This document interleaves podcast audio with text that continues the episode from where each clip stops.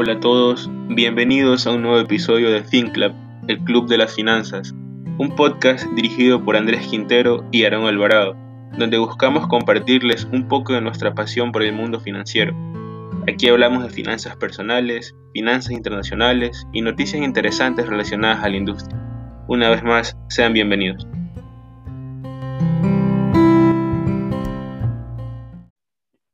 Hola, hola, estamos aquí en el episodio 5 de Fin Club. Vamos a hablar con, hoy tenemos un invitado especial, vamos a hablar sobre cómo emprender responsablemente. Tenemos de nuevo aquí primero a nuestro anfitrión, Eder, ¿cómo estás? Hola, ¿qué tal? ¿Cómo están todos? Aquí súper contento de poder estar en un nuevo podcast aquí en Fin Club junto a Aaron Alvarado y esta vez con un invitado súper especial y, y en nuestra primera entrevista. Bueno, nuestro invitado se llama Otto Cadena, es venezolano, es empresario, franquiciador serial y licenciatario de Disney. Es desarrollador e inversor de empresas que escalan mediante franquicias, tecnología y licencias de marcas internacionales en Grupo Manter. ¿Cómo estás, Otto? Cuéntanos. ¿Qué tal? ¿Cómo están todos? Eder y Aaron, excelente. Bueno, entusiasmado por este podcast que están haciendo ustedes y los felicito. Creo que es una buena oportunidad para poder promover temas de inversión y emprendimiento. Así que adelante, lo que ustedes digan, cuenten conmigo. Muchas gracias. Entonces, bueno, Andrés va a empezar con un poco de preguntas, lo vamos a su modalidad de entrevista y ya, dale. Bien, entonces, primero gracias por, por esas palabras, Joto, y a ver, primero queremos que nos cuentes un poco a qué, a qué te dedicas o qué haces profesionalmente. Mira, actualmente, bueno, en, en mi labor empresarial, digamos que soy licenciatario de Disney, Marvel, Star Wars, Lucasfilm, Fox, Netflix, eh, Mattel. En total son más de 120 marcas que manejo dentro de la empresa eh, y lo que hacemos es desarrollar productos licenciado. Cuando me refiero al producto licenciado, es todo este merchandising que puedas ver en, en cualquier tienda, que sean productos originales, por ejemplo, de Disney, una t-shirt, una camiseta, una pijama, una cobija, ese tipo de productos eh, los, los desarrollamos, los diseñamos nosotros nos encargamos de todos los procesos de aprobación con cada una de las marcas, con Disney, con Netflix. Y después, en nuestro modelo de negocio, que no queremos tener fábrica, lo que hacemos es tercerizar la fabricación este, con empresas que han sido previamente auditadas por estas grandes marcas que te comenté. Eso en general es lo que hacemos. Actualmente tenemos presencia en Ecuador y atendemos a las grandes cadenas que son nuestros clientes actuales.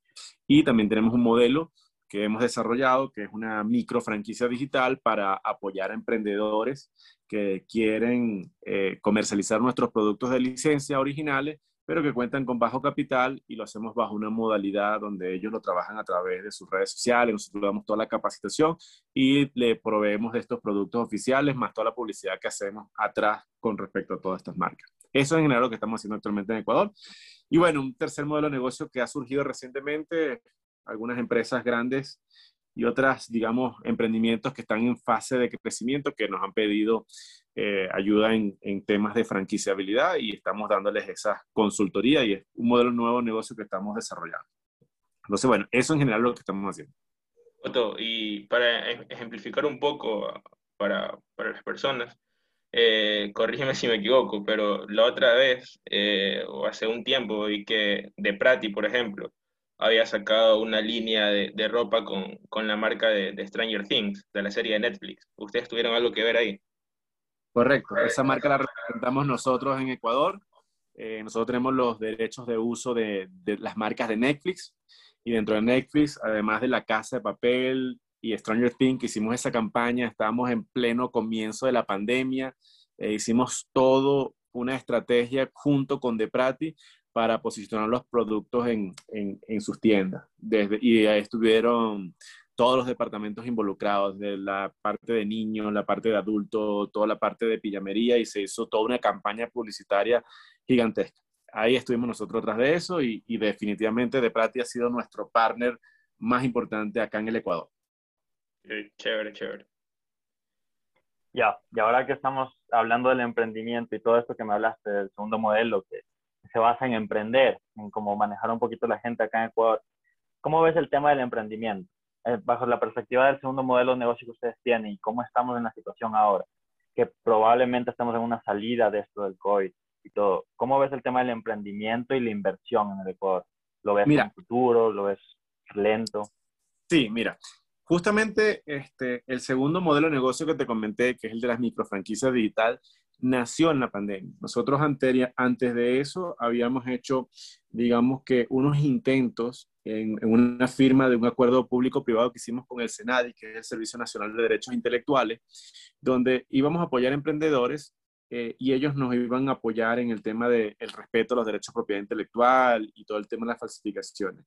Sin embargo, nosotros no pudimos en ese momento prosperar con ese proyecto porque atender a emprendedores, este, al ser, digamos que pedidos de productos en pocas cantidades, no estábamos preparados para eso. En el momento que llegó la pandemia, tuvimos que digitalizarnos para poder ayudar a estos emprendedores, porque humanamente no podíamos atender a tanta gente que, que, quiso trabajar con nosotros y tuvimos que llevar todo a un modelo digital con un sistema de compras tipo un e-commerce y eso lo pudimos hacer. Ahora, ¿qué, ¿por qué ocurre todo esto?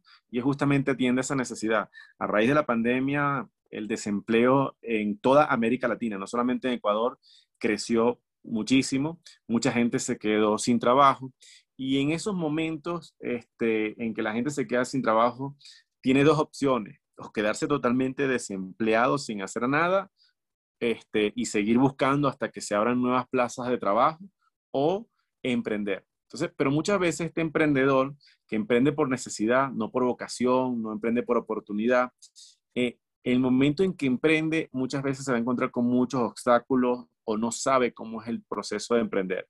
Y una de las cosas que hicimos nosotros fue todo un programa educativo, todas unas capacitaciones atrás para que ese proceso lo pudiesen llevar de una mejor manera. Y ahí les damos todo el tema de capacitación en marketing digital, en ventas digital, en, e incluso hasta en temas de, cómo crear su propia marca personal, marca de la empresa, marca de su emprendimiento, cómo distribuir, comercializar los productos. Y eso fue lo que hicimos. Entonces, es de una u otra manera un modelo de negocio que tiene impacto social porque está ayudando a muchas personas que se quedaron sin trabajo o hay otras que nos hemos dado cuenta que es la primera vez que emprenden y es válido. ¿Por qué esto? Porque emprender es, riesgoso y esto, y esto quiero ser responsable. Emprender, a pesar de que mucha gente se entusiasma en la idea de un emprendimiento, tiene un riesgo en América Latina aproximadamente de un 85% de todo emprendimiento fracasa. Y la franquicia es un modelo de emprendimiento asistido que tiene probabilidades a su favor. A nivel mundial, más del 70% de las empresas que son franquiciadas sobreviven más de cinco años. Y, se dan, y si se dan cuenta, a pesar de eso, hay un 30% que fracasa.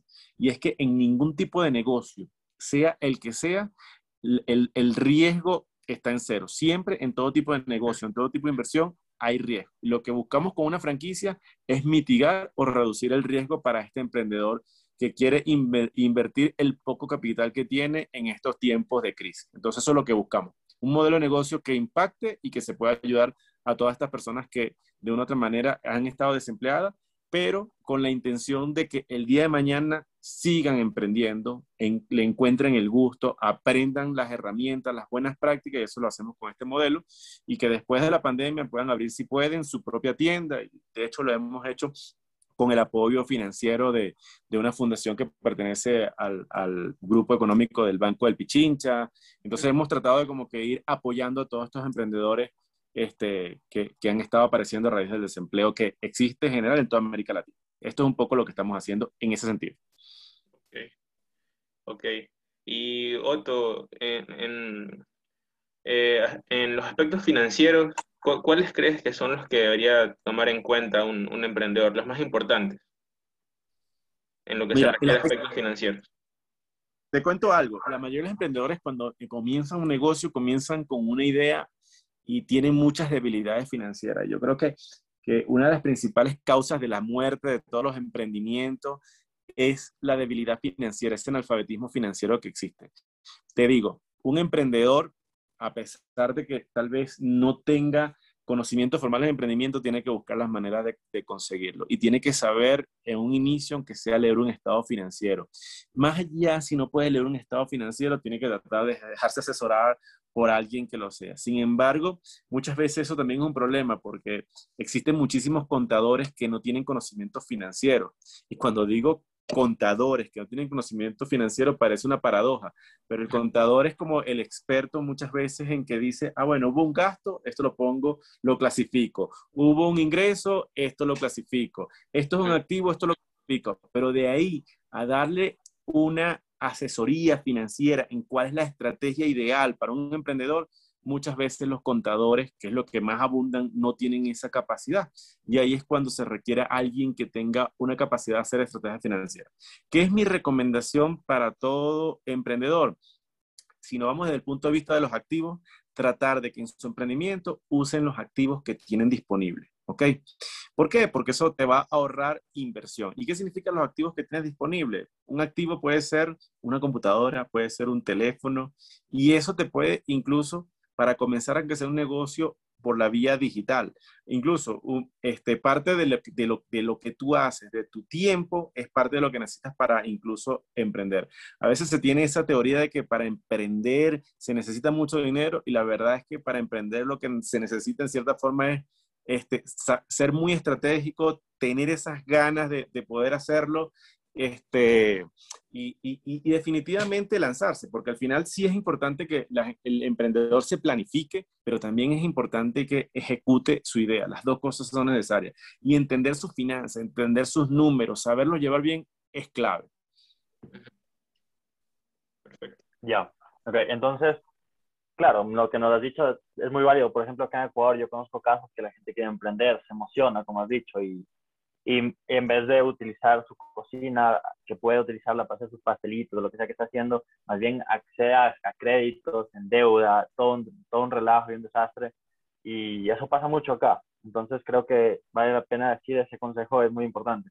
Y en base a eso, en base a eso también quisiera saber en otros aspectos, en aspectos más de comercialización, en todo, todo esto, que también tienes experiencia con el tema de todo esto, ¿Cómo, ¿Cómo escalo? ¿Cómo lo hago sustentable? ¿Cómo hago para que mi emprendimiento, si yo empiezo, por ejemplo, mañana a hacer galletitas y lo empiezo bien, sé hacer financiero, sé hacer todo esto, pero ¿cómo lo hago para yo crecer en esto? Para que eso pueda ser la mañana. nivel. Bueno, justamente utilizando mañana tu ejemplo de la galletita, la mayoría de los errores que cometen casi todos los emprendedores que agarran, alquilan un local, compran todos los equipos, la cocina y todo esto, invierten todos sus ahorros, se endeudan incluso con dinero de la familia, con las tarjetas de crédito, con todo lo que puede.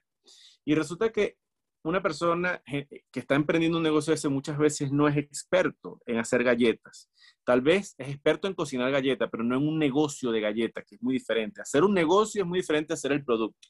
Entonces, bueno, terminan haciendo esto, cometen muchos errores y si algo tienen los clientes es que no dan una segunda oportunidad. Si abrieron un local comercial y la galleta no le gustó, porque en ese momento el servicio no fue la adecuada, la atención no fue adecuada, el, eh, no sé, la galleta estaba fría porque la hiciste antes. Cualquier cosa puede pasar en todo esto. El negocio termina quedándose sin cliente y cuando te quedas sin cliente, te quedas sin venta y sin ingreso, ningún negocio funciona. Entonces, ¿qué es lo más inteligente hacer para un emprendedor? Empieza con tus galletas desde tu casa, con tus amigos, empieza haciendo pruebas, testeo, a ver si de verdad gusta el producto con tu familia. Después pasa a una etapa donde en verdad puedas vender el producto y si la gente está dispuesto a comprarte ese producto, vas a perder mucho menos en el testeo que en hacer la empresa de una sola vez y a la, y a la primera.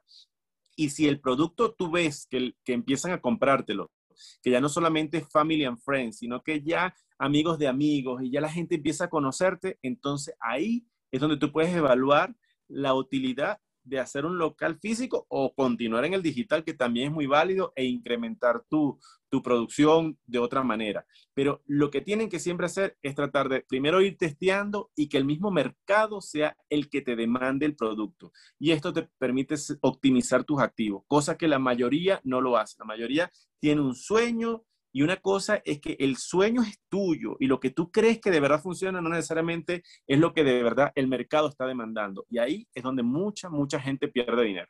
No sé si con esto sirve como la historia. Y después de allí, digamos que la persona le fue bien. ¿Cómo empiezo a escalar? Hay muchos modelos, ¿no?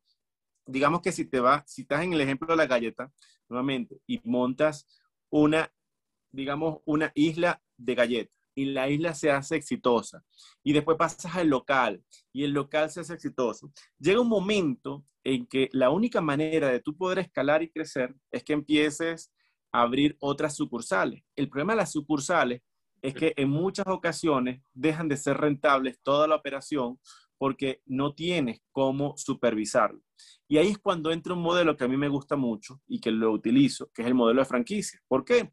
Das la oportunidad a un tercero que pueda tener su propio negocio, compartes las ganancias de una otra manera, pero lo empiezas a escalar con el dinero del tercero, porque el tercero que tiene la franquicia es el que va a poner el dinero para abrir el local, para abrir la isla o abrir el modelo de negocio que cada uno crea. Y puedes llegar a lugares que antes no tenías acceso, a lugares a ciudades, a zonas en que antes no tenías acceso y por ahí puedes acceder. Otra manera de escalar, obviamente, es la tecnología.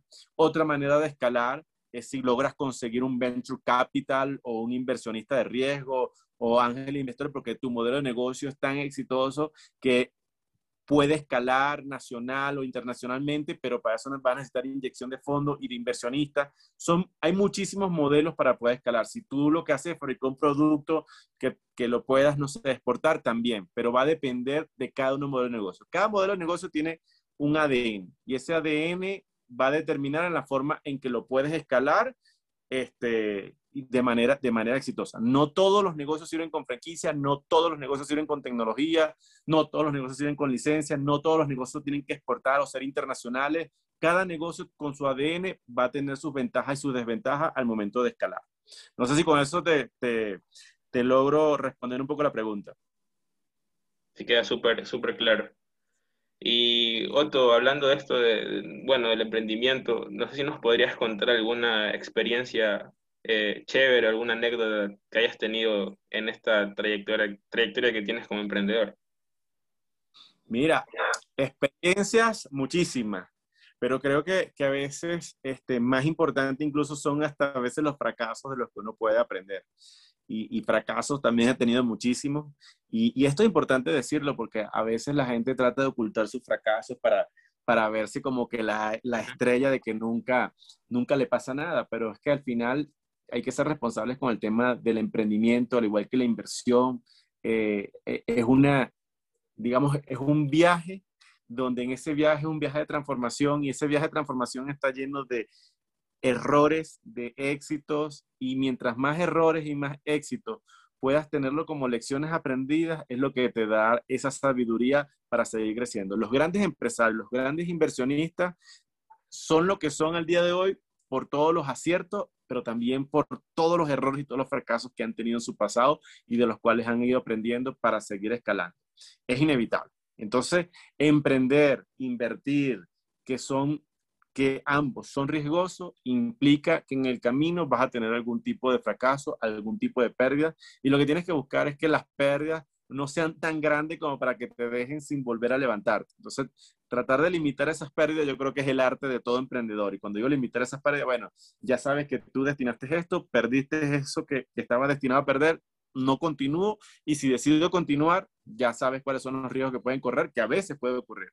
Mira, dentro de las anécdotas que a mí me ha encantado, yo creo que la pandemia para mí fue una que, que, cambió por el modelo este de impacto que te comenté. Pero también tengo anécdotas del el momento en que me ha tocado casi quebrar por una competencia muy, muy, muy difícil. En algún momento, creo que a principios del año 2000 más o menos, eh, nosotros teníamos unas, unas tiendas en aquel momento y entró una competencia muy fuerte, que era el grupo Inditex, lo que es Sara, Bershka, Pull&Bear, y, y entró una ciudad donde yo estaba, una ciudad pequeña, este, y en ese momento sentimos en carne propia lo que era quebrar por un monstruo multinacional e internacional. Pero más allá de eso, lo que me permitió fue aprender cómo, era, cómo es que ellos lo estaban haciendo bien. Y recuerdo que en ese momento después contraté gente que había trabajado con ellos, fui aprendiendo, fui profesionalizando la gestión. Ahí fue el momento en que entré en el mundo de la franquicia y, ahí fue el momento también en que entré en, un mundo de marcas donde no competían, como por ejemplo Puma, Adidas y Nike, que eran marcas deportivas donde este grupo Sara no era fuerte eh, y, de hecho ni siquiera entraba en, en, en, ese segmento de mercado. Entonces, bueno, todo esto me fue como que aprendiendo de que si yo entro la próxima vez en un negocio, tengo que evitar entrar en donde están los grandes tiburones. Y esto fue una de las lecciones aprendidas. Evitar esa competencia voraz. Entonces siempre trataba de entrar en modelos de negocio o en mercados donde no hubiese mucha competencia, de manera que yo pudiese crecer lo más rápido posible y convertirme yo en el tiburón del estanque pequeño, en vez de entrar en un estanque grande o un estanque pequeño lleno de tiburones grandes. Yo creo que esa es una lección que todo, todos deben aprender en algún momento de su vida y, y, y si la logran entender y aplicar, le funciona muy bien. Este, otros puntos importantes que puedo decir es siempre ir midiendo el entorno de lo que pasa en el país, la economía, la, la parte social, demográfica. Ah, yo perdí mucho dinero en negocios porque estaba tan enfocado en mi negocio que no veía lo que estaba pasando alrededor a nivel político, a nivel económico, a nivel social. La, la parte macro, y, ¿no? Sí, la parte macro toda la parte macro, toda la parte del entorno económico, todo, porque al final eso afecta a los negocios. Y si no estás pendiente de lo que está sucediendo, entonces te agarra por sorpresa y pierdes mucho dinero. Y eso también hay que, hay que estar muy pendiente. Tal vez no nos guste la política, tal vez a muchos no nos guste la economía, no, no, no nos guste la sociología o muchas de las ramas, la parte hasta legal, todo tienes que entenderlo. Pero también entenderlo significa que cuando hay cambios en la política, en la economía, así como hay riesgos muy altos, se generan nuevas oportunidades. Una ley nueva, un cambio en una ley puede generar muchas oportunidades para uno y muchos, muchas amenazas para otro. Una ley que te diga, por ejemplo, y te pongo un ejemplo que, que, que, lo, que lo, recuerdo, cuando, cuando se ponen más estrictos en los temas tributarios y fiscales, o cuando se ponen más estrictos en los temas laborales, entonces, claro, es un riesgo para muchísimas empresas, pero es una oportunidad para todos aquellos pequeños que quieren encontrar soluciones a esos riesgos laborales, una gran oportunidad para todos estos, qué sé yo, contadores que, que, que encuentran soluciones para estos temas tributarios. Entonces, cada ley puede ser una oportunidad para unos y una amenaza para otros, dependiendo cómo la veamos. Y ahí es donde se encuentran muchas oportunidades. Yo creo que cada vez que hay un cambio de gobierno, eso se genera. Va a haber problemas para uno y oportunidades para otro y lo que hay es que estar atento para montarse en la ola adecuada.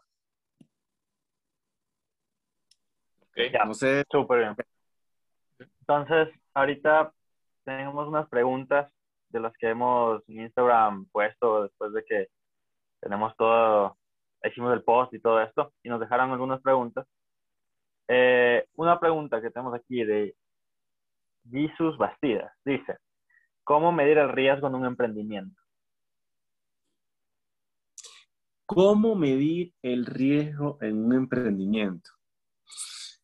Wow, qué pregunta tan difícil, ¿ok? Porque es que el emprendimiento ya de por sí es riesgoso, como lo comenté anteriormente. Sin embargo, claro. No, no, de verdad, ya, ya, ya de por sí ya es riesgoso. Ya tú estás, cuando estás emprendiendo un negocio, estás 85% en contra. como lo comenté, 85%, pro, 85 de probabilidades en contra. Sin embargo, una forma de reducir o mitigar el riesgo es, eh, por un lado, planificar, ¿ok?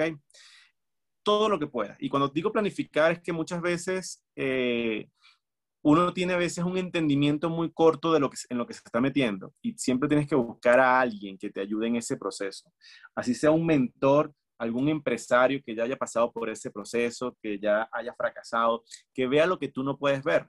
Eso es importante. Hacer desde algo tan básico como un FODA, un análisis de fortalezas que tienes, oportunidades, debilidades y amenazas. A mí me encanta utilizar algo que yo le llamo la triada reto. Es un invento mío, pero que digamos es más simple, ¿no? Entonces, ¿qué es lo que yo hago? Yo digo, bueno, ok, para este modelo de negocio, porque yo todavía sigo emprendiendo y me encanta, no, no, ya cuando la, la, la, empresa llega a una etapa en que se maneja por sí sola porque hay un equipo gerencial, ahí yo me aburro. Yo soy bueno creando, pero repitiendo, ahí me, me, me, me, empieza a generar aburrimiento y es cuando empiezo a delegar en terceros y me meto en otro nuevo modelo de negocio. Y ya tengo como una metodología eh, creada para siempre meterme en cosas diferentes. Y la primera que yo reviso es, como te dije, esa triada reto, que significa, ok, pongo de un lado los recursos, que significa la R, E de entorno, la T de tendencias, imagínate un diagrama de Venn, esto donde se cruzan tres círculos y se intersectan, y en el medio está las opciones u oportunidades, ¿ok? Entonces, ¿qué hago? En el tema de recursos, empiezo a ver cuáles son mis recursos. Y mis recursos no solamente dinero, ¿ok? Tiene que ver también desde activos intangibles, pero también hay algo más allá. ¿Cuál es mi capital relacional? ¿A quién conozco que me puede ayudar con esta oportunidad? ¿Cuáles son eso, todo, todo, toda esa red de aliados que tengo que me puedan servir, todo el conocimiento, que sería ya el capital intelectual, todo esto que, que tengo, mi esfuerzo, el tiempo, todos los activos. Hago como un inventario de todo esto, desde, desde las cosas este, más sencillas como mis habilidades, en que soy bueno, hasta poniendo ahí incluso en que no soy tan bueno y a quién conozco que sí sea bueno en esto, y ahí hago todo ese inventario. Del otro lado, como les comento, el entorno tengo que ver si lo que yo me estoy inventando en esa oportunidad está en el entorno adecuado. Porque no es lo mismo montar un negocio en Ecuador, uno en Estados Unidos, uno en España, uno en Argentina, uno en Venezuela, uno en Cuba o uno en México. Los entornos son totalmente diferentes y tienes que ver en, la, en el tema de entorno desde aspectos políticos. A mí me gusta llamarlo pastelito esa parte, porque pongo ahí la P de pastelito, A de ambiente e infraestructura. Eh, y cuando digo ambiente y infraestructura, me, me refiero a, a, que si tú tienes unas buenas carreteras, por ejemplo, como las que hay en Ecuador, en teoría significa que el transporte debería ser más económico, cosa que a veces no pasa, ¿no? Si tú tienes un buen internet como infraestructura en Ecuador, significa que puedes hacer un negocio de base tecnológica desde Ecuador y exportarlo para todo el mundo. Pero tú puedes tener, por ejemplo, en ese entorno, tal vez no tengas buenos programadores. Tal vez, no sé, por otro ejemplo, en Venezuela hay buenos eh, programadores, pero la infraestructura que existe en Venezuela que no sirve a nivel tecnológico, a nivel de telecomunicaciones, no permite que tú puedas tener una empresa en Venezuela porque no la puedes mandar al mundo. El sistema político no sirve. El sistema social y económico está hecho un desastre. Entonces, esas son las cosas que hay que evaluar. Y eso tienes que evaluarlo desde un punto de vista muy macro país o hasta a veces un poco más allá. Si, si yo estoy viendo que mi oportunidad es América Latina, tengo que evaluar toda América Latina. ¿ok? O si mi oportunidad es solamente local, ok, evalúo temas locales y ahí te vas hasta los temas legales, temas económicos, demográficos, si la población está dispuesta, le gusta este tipo de producto. Y digo demográfico porque Ecuador, por ejemplo, que es un país que tiene prácticamente, tiene, tiene tres zonas, pero dos zonas que son las más importantes, sierra y costa. Y el comprador de la sierra, digamos, que es más ahorrador y el comprador de la costa más bien gasta más de lo que de lo que gana, entonces dependiendo de dónde yo esté ubicado, sé cómo va a ser la economía. Si yo estoy en la costa, sé que tengo más oportunidades porque voy a tener unos clientes que gastan más. Si voy a estar en la sierra, sé que mi cliente gasta menos y tengo que mi oferta de valor ser superior. Entonces, todo eso son cosas que te involucran que tú tienes que entender. Finalmente viene en, en ese tercer ciclo la tendencia y esa tendencia tú tienes que ver si te estás montando en una tendencia global, una macro tendencia mundial que tal vez dure unos cuantos años, o te estás montando en una moda que va a durar tres o cuatro meses, o si te estás montando en una tendencia muy local, muy de tu ciudad, o una tendencia más nacional. Y todo eso tienes que evaluarlo entre el tamaño de la tendencia, dependiendo de los países a los que quisieras llegar, y de el tiempo, la temporalidad de esa tendencia, si es a corto plazo, mediano plazo o largo plazo. Tú evalúas todo eso y si tú ves que la cosa más o menos queda perfecta, bueno, no perfecta, nunca queda perfecta, que más o menos coordina y es coherente, es una oportunidad donde has reducido un poco el riesgo. Si no haces ese estudio, cualquier cosa puede pasar y pasa.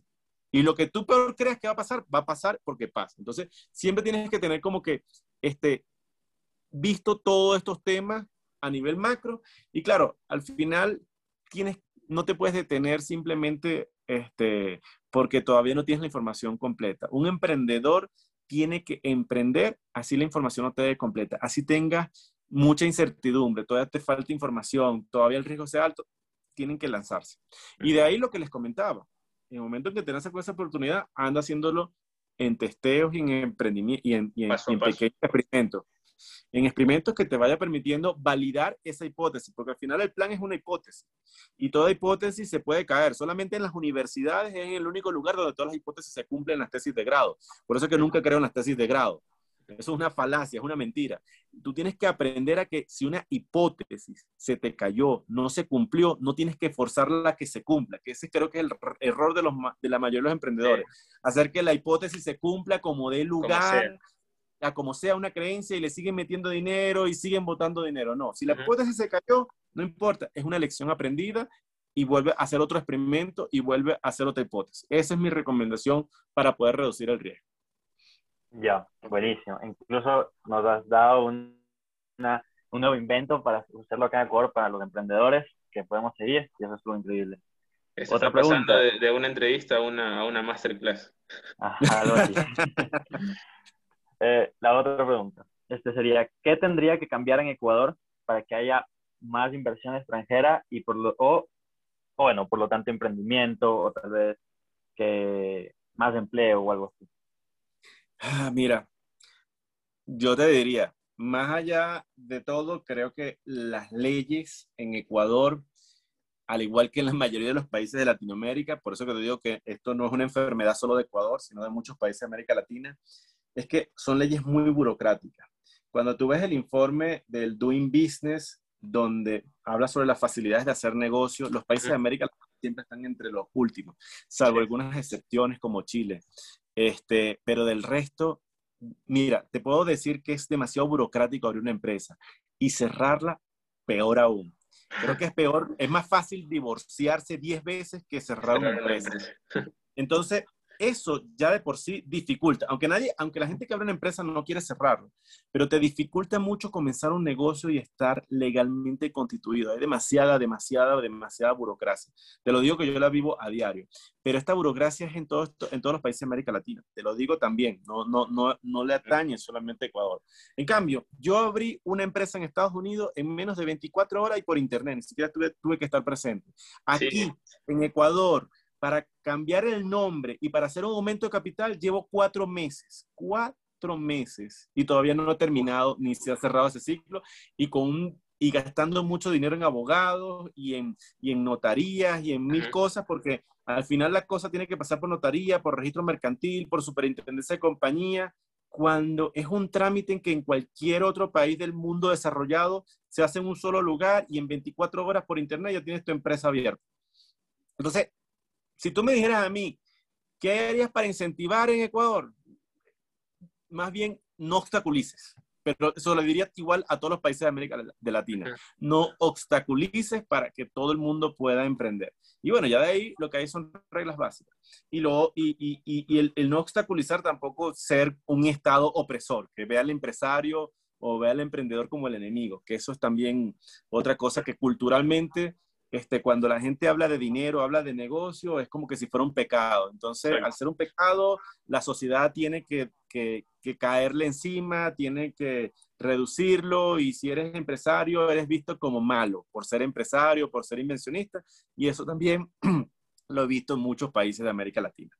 Entonces, bueno, eso sería lo único, sin meterme en más cosas de otra cosa. Dejar hacer. Esto sería mi única recomendación para todos los países de América Latina. Dejar hacer. Ya. Ok. Y la última, en una sola palabra, cinco rasgos que debe tener un emprendedor. Cinco rasgos que debe tener un emprendedor. Wow, buena pregunta y me quedo corto, ¿ok? Pero mira, uno, una, uno de los principales, tolerancia al fracaso. Vas a fracasar, es inevitable y tienes que aprender a levantarte y a, y a seguir en tu negocio. Entonces, el fracaso es inherente a cualquier, emprendimiento, a cualquier emprendimiento y por eso que la tolerancia al fracaso a mí me, parece que es importantísimo. Otro tema importante de un emprendedor, eh, vamos a llamarlo energía, la capacidad de, trabajar duro este, y la perseverancia. Creo que, que, que ese tema tiene que ser una característica. A pesar de que en algunos momentos un emprendedor debe saber cuándo cambiar el rumbo, pero también es importante que el emprendedor no se rinda tan rápido en su modelo de negocio. Y esto es un arte entenderlo y saberlo, ¿ok? Entonces, eso, esa energía interna de hacerlo es importante. Un tercero, uno, un, digamos, un tercer rasgo que yo le pondría es que un emprendedor tiene que saber desarrollar redes de contacto. Tiene que saber hacer alianzas, porque cuando tú estás empezando, la única manera de crecer es con aliados estratégicos, desarrollar alianzas, desarrollar clientes, desarrollar, este, no sé, una relación con el, con el del banco, con el inversionista, con el que tiene el dinero, no sé. El, networking que le llaman, ¿no? A ver, ¿Ah? todo lo relacionado al networking. Sí, todo relacionado a, todo el tema de networking. Lo que pasa es que yo le temo un poquito la palabra networking porque mucha, gente, mucha gente se encarga de conocer gente que, que, no le aporta valor, simplemente va a muchos eventos, intercambia tarjetas, intercambia teléfono y, el, y, y, es lo que te enseña el networking, mientras más gente conozca mejor. Y no. Yo lo que digo es, conoce a la gente adecuada y construye una relación con la gente adecuada. Y la construcción de una relación significa que tienes que dedicarle horas a esa relación. Significa que tienes que estar pendiente. No es simplemente que intercambie el teléfono y lo vuelvo a llamar solamente cuando necesite de él. Ese es el peor error. Porque cuando tú haces una llamada en frío para pedir un favor a alguien sin haberle primero agregado valor a esa persona, te va a cerrar el teléfono y te va a decir, llámame después y no te contesta nunca más. Entonces, eso es por eso que digo, a mí el tema de, de networking hay que tener mucho cuidado. Hay que de verdad desarrollar y construir esas relaciones de manera profunda, ¿ok? Que, que así como cuando construye la relación con un amigo, bueno, algo similar, pero obviamente tiene una intencionalidad en el negocio, ¿ok? Y que sea un ganar-ganar para las partes, pero eso significa que tú tienes que ser el primero que aporte valor antes de estar captando el valor o, o quitando el valor. Es como una cuenta de ahorros. Tú para poder sacar de una cuenta de ahorro tienes que depositar dinero en una cuenta de ahorro, no de otra manera. Igual es en las relaciones de negocio. Tú para poder obtener algo de esa relación de negocio, primero tienes que depositar, aportar en esa cuenta de ahorro de negocio de esa persona. Y lo otro que le recomiendo a un emprendedor es la parte de construcción de legitimidad.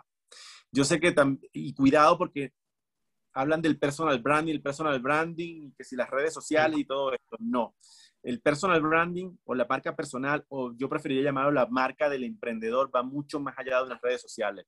Va muy ligado incluso a esta construcción de alianzas, de redes sociales, pero redes sociales en la realidad, de, relaciones profundas, de que tú conozcas a la gente, de que la gente sepa en qué, en qué está metido. Porque tal vez hasta una persona que, que no sepa que, no sea tu cliente ideal, te puedes recomendar. Y a mí me ha pasado en muchas ocasiones. La gente sabe que yo estoy metido en el mundo de licencia, sabe que estoy metido en el mundo de la franquicia.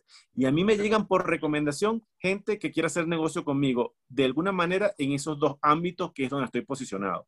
Y ese posicionamiento en muchas ocasiones ni siquiera ha sido por redes sociales. Claro, yo sé que la pandemia dificulta las cosas, pero ha sido por gente que he conocido, con quien he hablado, que nos, hemos tomado un café y hemos conversado de cualquier cosa y cuando les digo las cosas que estoy haciendo, al tiempo me llama y me dice, mira, por aquí hay alguien que está interesado en hacer una franquicia. Ayúdalo. Y me han conseguido clientes sin yo pedirlo. Ese tema de construcción de legitimidad es clave, de que tú te hagas una marca emprendedor en lo que tú eres bueno en lo que estás haciendo, porque eso te va a facilitar también la construcción de esas relaciones que comentaba. Creo que dije cinco, no sé si me... Sí. Ahí está, perfecto, sí.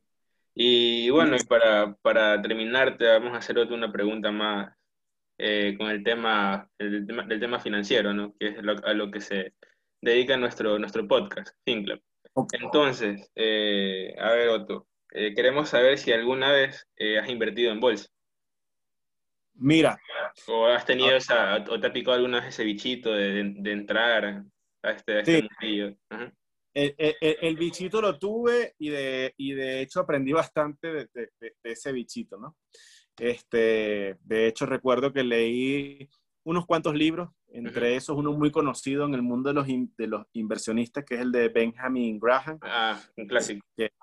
sí, un clásico, este, del, del Value School y, y, de, y, pero me fui más que todo por esa rama y lo digo ¿por qué? Porque ya si de hecho mi negocio es riesgoso, por ser un emprendimiento que está en constante evolución. Entonces dije, este es el modelo que a mí más me gusta porque significa que tengo que pensar desde de antemano absolutamente todo y ya me olvido de eso. ¿okay? Y, y, a largo plazo también, ¿no? Exacto, porque es a largo plazo, simplemente invierto en lo que me parece correcto y de ahí me olvido. ¿Ok? Entonces, claro, después que me puse a leer toda esa teoría, este, que, en, la que también se basa Warren Buffett y todo esto, resulta que terminé absorbiendo todo eso para mi propio negocio. Entonces, terminé como aplicándolo y dije, bueno, en el tema de la bolsa de valores definitivamente tiene que ser con alguien que sea experto en esto. Yo creo en zapato a su, eh, de zapatero a su zapato. Este, esto esto de, de, invertir por cuenta propia no lo haría yo solo, lo haría tal vez acompañado con alguien experto que haya demostrado experiencia. Sí, con un asesor. Y en, ese, y en ese momento me gustó, me encantó, le hice seguimiento a muchas cosas en la bolsa, en la bolsa de valores, solamente como ejercicio práctico, este, porque por ejemplo yo manejo muchas marcas que están en la bolsa de valores, ¿ok? Muchas marcas que cotizan, como Disney, como Netflix, todas ellas cotizan, y siempre les hago el seguimiento y siempre me pongo así, ¿qué hubiese pasado si hubiese invertido en este momento. Y así lo pongo como, como, como, me lo pongo incluso hasta como ejercicio. Pero me sirve incluso a mí para negociar mejores contratos con estas marcas, porque negocio mejores contratos, y es lo que aprendí del Value School, que mejor, negocio en el momento en que ellos en la bolsa de valores están cada vez más bajos, es cuando yo entro a negociar con ellos nuevos contratos. Y me ha servido muchísimo en esa parte. Sabría que si hubiese invertido y comprado acciones en ese momento también me hubiese ido bien. Pero en algunas ocasiones con ellos no puedo comprar, este, tengo prohibido comprar ciertas acciones porque manejo información confidencial de las estrategias eh, eh, que van a ser a dos años y ya para ellos en Estados Unidos esto es una información que, que compromete las decisiones de inversión en bolsa. Entonces decía, bueno, si voy a tener que invertir en empresas que desconozco, tengo que hacer más trabajo, entonces mejor ni me meto en esto. Pero si lo hubiese hecho, lo hubiese hecho en las que ya conozco, en las que trabajo, y creo que me hubiese ido bien, pero no lo he podido hacer porque no me lo permiten los contratos que firmo. Ya, entonces, pero ahorita que estamos ahorita en todo esto de Ecuador, todo el mundo está invirtiendo, es una locura. Pero ¿qué recomendación les darías para estos que no están en el Value School, obviamente? Más bien están en las criptomonedas, metiéndose en otros temas. Ajá, no sé que, vale la pena hacerlo? Sí, he visto eh, ahora también, ¿no? Que han salido bastante estos jóvenes que se meten y empiezan a invertir en Forex, en criptomonedas, ¿Y qué, recomendarías? Mira, ahí recomiendo nuevamente, y tal vez como lo voy a decir de otra manera, investigar primero bien en qué se van a meter y si es posible rodearse de quienes sean más expertos. Yo definitivamente eh, no me meto en algo que desconozca. Si ya, incluso hasta en el mismo mundo de los negocios, ni siquiera me meto en los negocios que desconozco, me meto solamente en lo que conozco. Entonces, mi recomendación es investigar bien, asesorarse bien antes de meterse en cualquier modelo, desde la bolsa de valores, desde el modelo Value School hasta en Forex, en, en criptomonedas, en todas las cosas. Entender bien qué se están metiendo es mi única recomendación. Estudiar. Yo creo que el tema educativo a veces este, es es muy subestimado y si es necesario hacer su propia investigación, lo que te recomiendan otros. Creo que la sabiduría está lleno también de todo eso, entre el conocimiento técnico, conocimiento formal que uno puede aprender de un tema en específico, la experiencia que obviamente te lo va a dar aciertos y errores, porque así como todo negocio, yo estoy seguro que muchos han fracasado, otros han acertado y eso te va a dar cierta experiencia y eso, y eso lo que lo que es ese conocimiento técnico, em, las malas experiencias, te va a dar la sabiduría que necesites en cualquier sector. Esto va para inversiones, va para negocios, va hasta para un empleo. Creo que es mi recomendación final que le haría a cualquiera. Ok, eh, y bueno, entonces eso fue todo. Eh, desde aquí, muchas gracias, Otto, por acompañarnos en este podcast. Te agradecemos mucho junto con Aarón porque es nuestra primera entrevista. Eh, el, nuestro podcast es relativamente nuevo y bueno, estamos ahí creciendo de a poco. Entonces, prácticamente eres el primer invitado de, de Club. No, no, adelante, cuenten conmigo en cualquier momento para una siguiente si, si requieren. Y les deseo todo el éxito del mundo en este nuevo emprendimiento. Y por favor, perseveren, no desistan, así vean que las cosas no están funcionando bien al principio. Es mi única recomendación. Listo. Ya, entonces, bueno, de nuevo, muchas gracias. Creo que pasó de ser podcast informativo a una masterclass increíble con nuevas teorías, nuevas cosas, recomendaciones. Fue súper increíble. Creo que esto va a ser, nos va a alimentar mucho a todos. Creo que nos va a ayudar mucho a los emprendedores, a mí, a, a Eder, que estamos emprendiendo en esto, que Club más que nada, y en otros emprendimientos que también tenemos. Entonces, creo que vamos a seguir. Eh, listo, esto fue Otto Cadena en FinClub y creo que gracias por escucharnos y eso fue todo por hoy. Nos vemos en el próximo podcast. Muchas gracias a todos, muchas gracias Otto de nuevo y chao. Hasta luego, chao.